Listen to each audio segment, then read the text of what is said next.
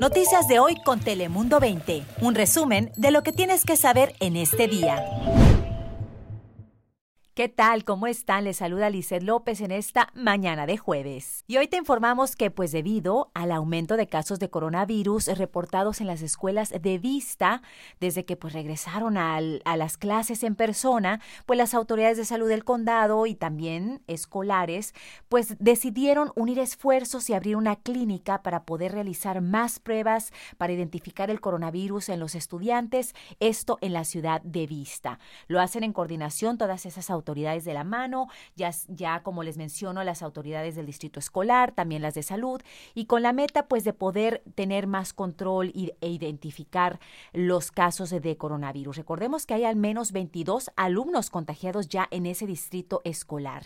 Puede acudir a esta clínica que está instalada en el centro recreativo Linda Roads desde las 8.30 de la mañana a las 5.30 de la tarde todos los días sin costo. Y hablando del coronavirus, fíjense que la alcaldesa de National City, Alejandra Sotelo Solís, dice que quiere ser parte de encontrar la solución contra el coronavirus y para ya parar esta pandemia. Y está siendo parte de los 2.000 voluntarios aquí en San Diego que están eh, siendo parte del proyecto que son los ensayos para la vacuna, para encontrar la vacuna contra el coronavirus. Esta en particular de Johnson Johnson, que es en la Universidad de California, San Diego. Ella dice que siendo una líder de una comunidad muy importante aquí en nuestra región y una de las más afectadas durante esta pandemia, Señala que es su responsabilidad no tan solo poner el ejemplo, pero también ser parte de la solución. Eh, sí dijo que estaba un poco nerviosa porque no le gustaban las inyecciones, pero definitivamente estaba contenta de poder ser como latina, poner el ejemplo. También se le preguntó si no le causaba nervios el hecho de que este proyecto en particular se había puesto en pausa porque anteriormente ya había habido alguien que se enfermó durante estas pruebas y dijo que al contrario, que eso le daba a ella más seguridad porque podía entender que estaban teniendo precaución de poder entender pues los procesos, qué es lo que está funcionando y lo que no. Así que pues ya en unos días va a empezar la fase 3 de estas pruebas clínicas para encontrar una vacuna contra el coronavirus. Y ahora pasamos contigo Ana Cristina para conocer las frías temperaturas de este jueves. Hola, hola, feliz jueves. Hoy la máxima en Tijuana de 19 grados centígrados en la zona costera, en las playas de San Diego, disfrutando la máxima en los altos 60 y justo alcanzando los 70 al interior del condado. Así que nada mal después de arrancar el día con temperaturas algo frías, especialmente antes de las 10 de la noche.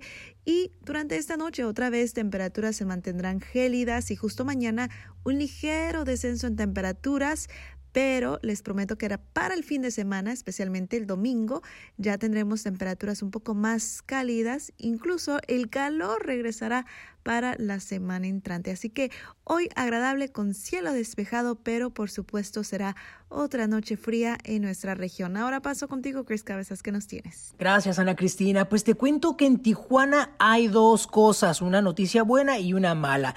La buena es que hay nuevamente turismo, visitantes de San Diego que están yendo a Tijuana, están gastando dinero, están visitando los restaurantes y están pues obviamente generando que la economía se reactive. De hecho, la Secretaría de Economía de Baja California cree que si se ponen las pilas las autoridades de la región en Baja California, se podrían generar hasta 2 mil millones de pesos porque están recibiendo clientela estadounidense, pero también porque los mismos tijuanenses no pueden cruzar a Estados Unidos a gastar su dinero. Así que la mala noticia es que debido a este tránsito y viajeros de California en Baja California, pues los casos de coronavirus podrían aumentar y esto es un problema. De hecho, algunos locatarios creen que ya la, clientela está un poco cansada de los procesos que han implementado. Por ejemplo, les miden la temperatura, les untan antibacterial en las manos, tienen que pasar por un tapete para desinfectarse los pies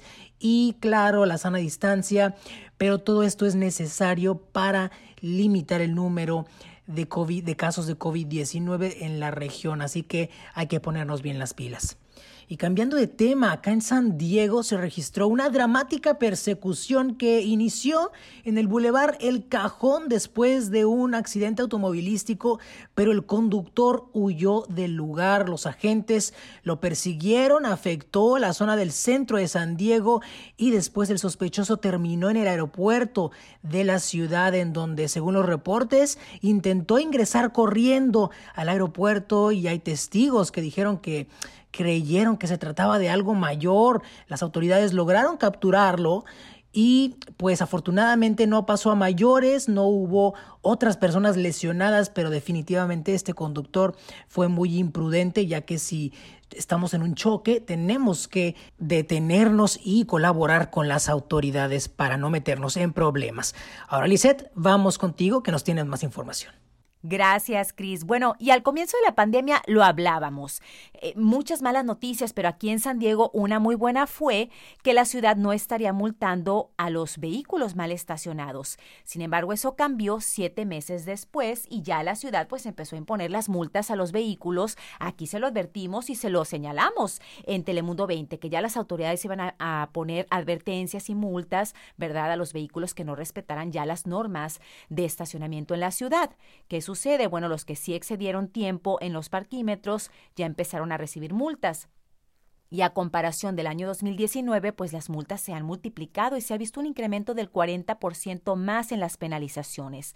Señalan pues que los motivos principales han sido, de acuerdo a datos de la ciudad, que los automovilistas pues están ignorando los días que pasan las barredoras en la calle y también los estacionamientos pues que se quedan sin pago, ¿no? En el caso de los parquímetros. Así que recuerde, ya están las reglas otra vez vigentes para que pues ponga atención y usted no sea parte de estas estadísticas. Yo soy Lizel López, que en Telemundo 20 tenemos más información.